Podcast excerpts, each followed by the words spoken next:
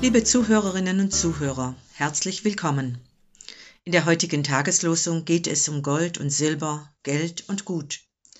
Ich weiß nicht, zu welcher Gruppe Sie sich zählen, zu den Begüterten oder eher zu denen, die wenig ihr eigen nennen. Beide sind heute im Blick. Im Losungsvers aus dem Propheten Haggai, Kapitel 2, sagt Gott, Mein ist das Silber und mein ist das Gold.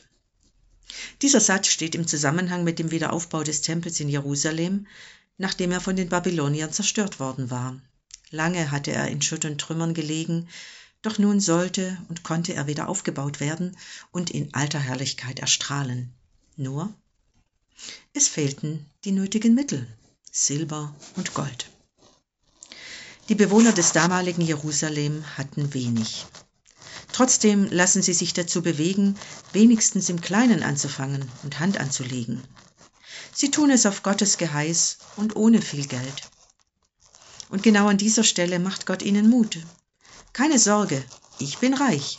Mein ist das Silber und mein ist das Gold.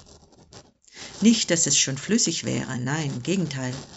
Noch sitzt es fest in Geldbeuteln und Schatztruhen, in Kapitalanlagen und Safes, überall verteilt bei unterschiedlichsten Menschen. Aber es kommt die Zeit, so die Ansage Gottes, da werde er alle und alles in Bewegung setzen, ja, erschüttern. Himmel und Erde, Meer und Festland und alle Völker. Und auf diese Weise das, was jetzt an Geld und Gütern noch festsitzt, locker machen. Besitz ist eben nichts, was einer auf ewig besitzt. Jedes Erdbeben und jeder Krieg beweist es. Gerade auch in unserer Zeit. Wie kann von einem Tag auf den anderen alles ganz anders aussehen? Was wir als Menschen unser Eigentum nennen, es ist letztlich nur anvertrautes Gut auf Zeit. Eine kleine Erderschütterung genügt und alles kann sich ändern. Eine Erschütterung anderer Art bringt der Lehrtext aus Apostelgeschichte 4 ins Spiel. Hier geht es um Hab und Gut, das miteinander geteilt wird, und zwar aus freien Stücken. Da heißt es, die Menge der Gläubigen war ein Herz und eine Seele.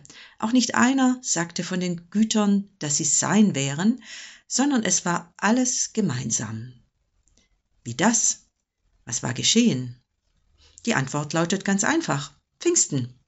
Es war der Heilige Geist, der die Menschen berührt und bewegt und ihnen die Geldbeutel geöffnet hatte, so dass sie nicht mehr unterscheiden mussten zwischen mein und dein. Es war der Heilige Geist, der sie großherzig und großzügig gemacht hat. Eine Erschütterung der anderen Art. Zugreifen und festhalten, das können wir Menschen von klein auf und ganz instinktiv. Loslassen hingegen, das müssen wir erst lernen. Ob mühsam, schmerzhaft oder durch Gottes Geist.